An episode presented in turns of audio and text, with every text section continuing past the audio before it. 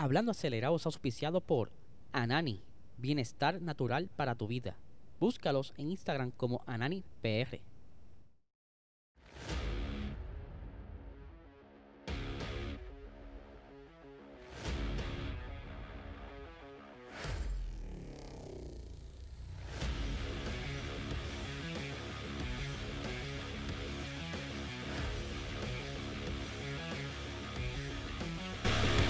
Saludos amigos fiebre, bienvenidos a todos a otra edición más de Hablando Acelerado. Este que les habla como siempre Eliezer. Quizás algún día alguien me cubre las vacaciones, pero todavía eso está en veremos. Necesito un brequecito, pero vamos a seguirle metiéndole mientras tanto.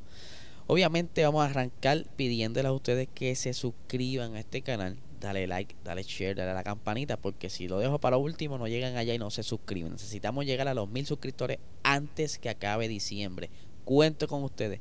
Obviamente también nuestro pisador principal, Anani Bienestar Natural para tu vida. El mejor cannabis medicinal que hay ahora mismo en el mercado. Si quieres liberarte de esos dolores, eh, los musculares, el estrés, la ansiedad, la depresión, todas esas cositas, habla con tu médico, saca la licencia de cannabis medicinal y busca estos productos de alta calidad en tu dispensario más cercano. Y que les digo que este mes de diciembre es el mes de los gomis. Así que ya lo saben Busca los productos Anani en tu eh, dispensario más cercano. Síguelo en Instagram, AnaniPR, y en Facebook, Anani es salud. Ya lo Facebook me de ahí. Anyway, eh, este fin de semana eh, estuve bastante activo yendo a varias actividades. Primero estuve el sábado allá celebrando lo que es Fast or Nothing con el corillo de Osvaldo Frigel. Eh, vamos a poner por aquí una de las fotos que tomé. Esta es de las primeras que estuve editando. Mire qué belleza de Lamborghini. De verdad que me quedó bien bonita la foto, ¿verdad que sí? Déjenlo por ahí en los comentarios. Y también estuve este fin de semana comenzando lo que es el nuevo proyecto de PR Racing Sports. Y estoy hablando de la fiebre podcast. O sea, este, este podcast será un concepto, ¿verdad? Un poco más en la calle, ahí en las actividades, los autoshows, en las carreras, donde quiera que me meta. Ahí es que entonces estaremos generando un episodio. Y el primero fue este fin de semana las 3 horas Balbolín. De verdad que la pasamos brutal. Ya está disponible en YouTube, aquí en este canal, como también en formato audio podcast. Así que no se lo pueden perder. La pasamos súper. Estuvimos dando eh, la previa a lo que fueron las tres horas de Barborín y también estuvimos hablando un poquito de Fast or Nothing. Así que ya lo saben, denle para y por favor apoyen todos estos proyectitos que les estoy trayendo a ustedes. Pero como les estaba diciendo, Estuve también allí en el evento de las 3 horas Balborín. Ahí tienen la foto del campeón de la categoría. Mentira, overall. El señor Marcos Bento, que estuvo dando una gran carrera, que tuvo que remontar ya que decidió cambiar por gomas de lluvia y por eso lo penalizan y cae a la parte de atrás. Pero eso lo va a explicar él en, una, en un momentito. Eh, el evento se dio un poquito húmedo al principio, pero luego salió el sol y pudimos disfrutar del evento. Durante esta semana estaré coordinando para tener a Marcos por ahí que nos cuente un poquito más allá y cómo sigue, ¿verdad? Eh, luego de esta victoria y qué proyectos vienen entonces para 2023. Los voy a dejar aquí rapidito con unas palabras de evento y les pido disculpas por el audio. Estaba en la pista, así que hice lo mejor por capturar el audio Así que aquí están las palabras del campeón Michael Bento. Ah, un, aviso. Esto fue antes de que acabara la carrera. Todo estaba apuntando que iba a ganar y ganó. Así que vamos a verlo aquí. Cuéntame, ¿qué pasó al principio que te mandaron para la cola? Eh, pues al principio empezó a llover mucho, mucho, mucho en lo que estábamos en el grid esperando. Y yo tuve, yo tomé la decisión, después de dar una vuelta de calentamiento, en cambiar la coma para la coma de lluvia. Cuando yo hice eso, la regla dice que si tú cambias de goma antes de que empiece la carrera, tú tienes que empezar atrás. Así que pues yo sabiendo los riesgos, pues decidí cambiar las gomas porque pensé que me iba a beneficiar en, la larga. ¿Y la experiencia durante la carrera en la remontada? ¿Qué tal? Wow, este, bueno, empezando último de 35 carros en unas condiciones como esta, de verdad que fueron muy fuertes.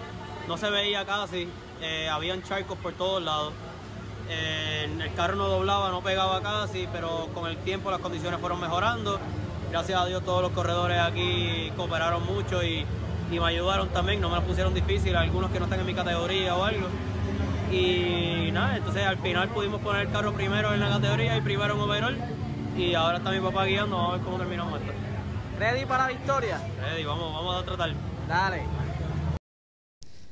Ahí lo tienen. Eh, muchacho eh, terminó el, último stint y, consiguió quedar tercero, que era suficiente para ser entonces campeón. Así que ya estaremos hablando con él durante la semana. Pero mientras tanto, tengo otras noticias bastante interesantes relacionado a Ferrari. Ustedes saben muy bien que. Ay, se me está mezclando la foto. Ajá, ahora sí. Usted sabe muy bien que recientemente, ¿verdad? Estuve conversando aquí con ustedes sobre el problema que tenía Ferrari de la fiabilidad.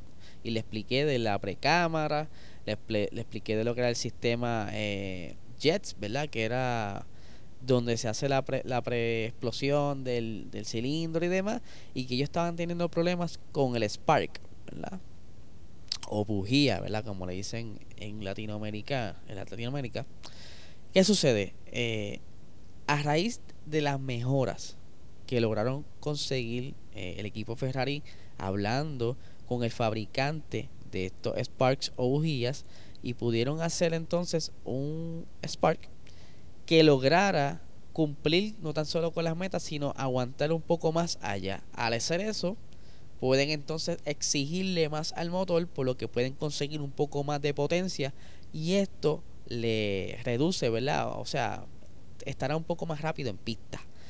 Y por supuesto, Gunther Steiner está súper contento porque obviamente el equipo Haas disfruta de utilizar un motor de la escudería Ferrari y que poco a poco han ido eh, haciendo este balance entre motor y aerodinámica y hemos visto unas mejoras en el equipo Haas durante la temporada pasada porque durante el 2021 ellos decidieron no hacerle casi nada al monoplaza pero en 2022 vimos los resultados de esto. ¿Qué pasa?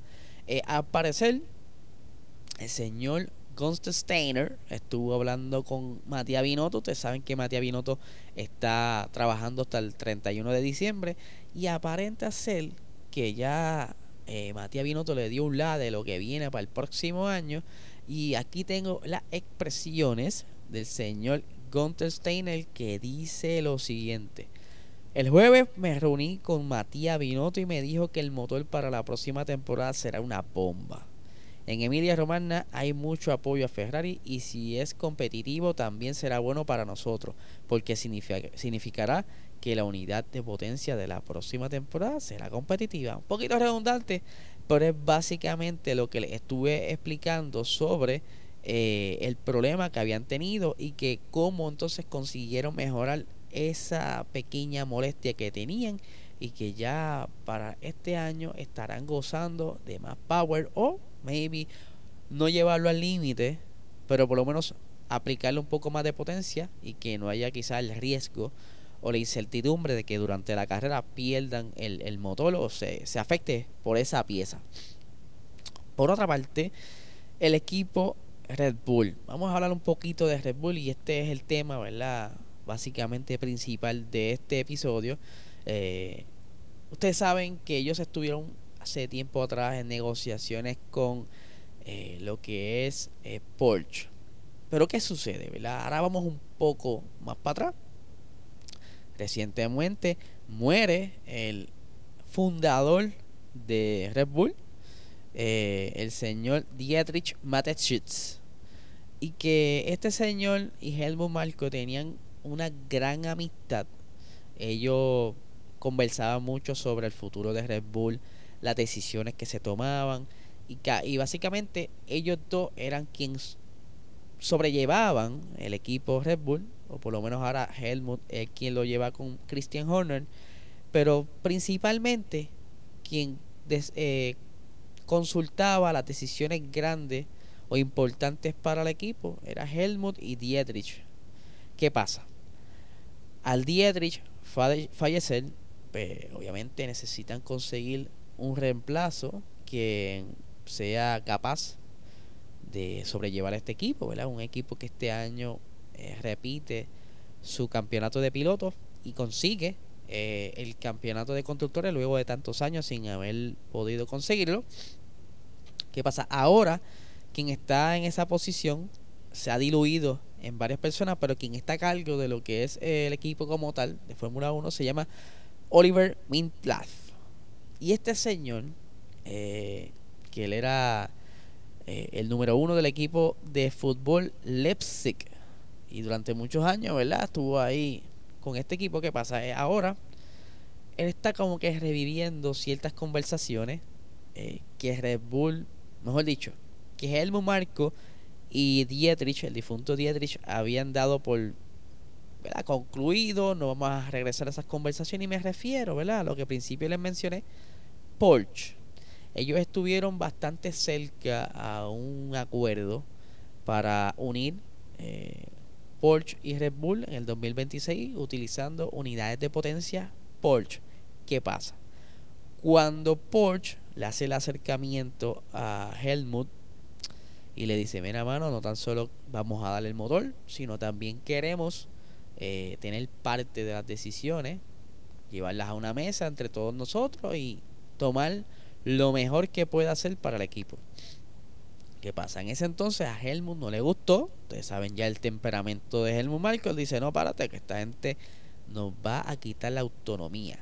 Porque durante todos estos años era básicamente Horner, eh, Helmut y Dietrich. That's it. Ahora, al Dietrich faltar y diluirse esa posición entre varias personas, pues se suman más mentes por la cual puedan entonces comenzar a tomar decisiones sobre el equipo. Y como les dije, este señor, eh, eh pues quiere volver a, sentarse, con el corillo de Porsche y tener ciertas conversaciones a ver si pueden llegar a un acuerdo y posiblemente eh, revivir esos tratos que estaban en el olvido. No sé cómo lo vaya a tomar Helmut, pero eso es lo que se está rumorando en el paddock.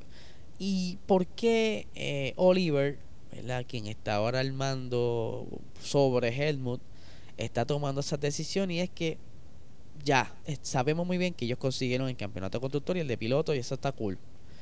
Pero el problemita que tuvieron con el ¿verdad? con el budget cap, con el límite de presupuesto, eso fue, por decirlo así, una X en el expediente. Eh, aunque lo pudieron manejar, ¿verdad? Ellos van a pagar la multa y se sabe muy bien que esa, esa reducción en el túnel de viento los va a afectar un poco durante el próximo año. Ya de que por sí, por ser campeones, se ven afectados, ahora con esto se van a afectar aún más. Y lo próximo, la otra X, fue la situación entre Max Verstappen y Checo Pérez durante el Gran Premio de Brasil. Ya al tú tener dos conflictos grandes dentro de la organización, pone en duda entonces la toma de decisiones de Helmut Marko y Christian Horner porque ya Dietrich no está. Y es por eso que posiblemente eh, a Helmut, le, por decirlo así, le corten la soga un poco y comience a perder ese liderazgo que tenía en la toma de decisiones junto a Helmut y que ahora tengan que integrar ciertas personas en una mesa, decir cuáles son las pautas y tomar las decisiones. Algo que no necesariamente sea malo para el equipo, porque a veces, ¿verdad? Como que unos ojos de afuera pueden ver mejor, pero obviamente esto no va, no va a estar muy del agrado de Helmut. Horner, yo creo que Horner va con por lo que sea. Él, yo lo veo más low profile. Aunque él es el que habla a los medios a veces, y, pero casi siempre le, le están eh, pidiendo que diga ciertas cosas. Pero esto de la muerte de Dietrich va a cambiar quizás la historia un poquito de lo que son las tomas de decisiones en el equipo de Red Bull y que no lo veo mal, lo veo para bien eh, y posiblemente pues, se controle un poco las situaciones internas que quieren entonces callar con todos estos conflictos que están pasando ahora mismo con sus pilotos. Así que eso es lo que está pasando al momento. También les recuerdo eh, que este próximo mm, eh, miércoles será el parrandazo navideño número 2. Esto del estudio GW5 Studios, donde nosotros grabamos Box Talk y que todavía quedan taquillas para acceso general. Esto lo puedes conseguir a través de prticket.com. Esto será el miércoles 7 de diciembre a las 7 de la noche, que ahí podrán compartir con todos los podcasteros que están dentro de este network, entre ellos este servidor, eh, José, José Valiente, Guille, el que me acompaña a mí en Voxstore, entre otros. De verdad que la vamos a pasar muy bien, así que ya lo saben. Y como bien les dije, por favor, eh, suscríbanse a este canal. Queremos llegar a la mayor cantidad de suscriptores posible porque queremos eh, cerrar con mil suscriptores este año. Y recuerden ver el primer episodio de La Fiebre Podcast, donde estamos haciendo cositas nuevas. Así que, Corillo, no le quito más tiempo. Que tengan excelente día.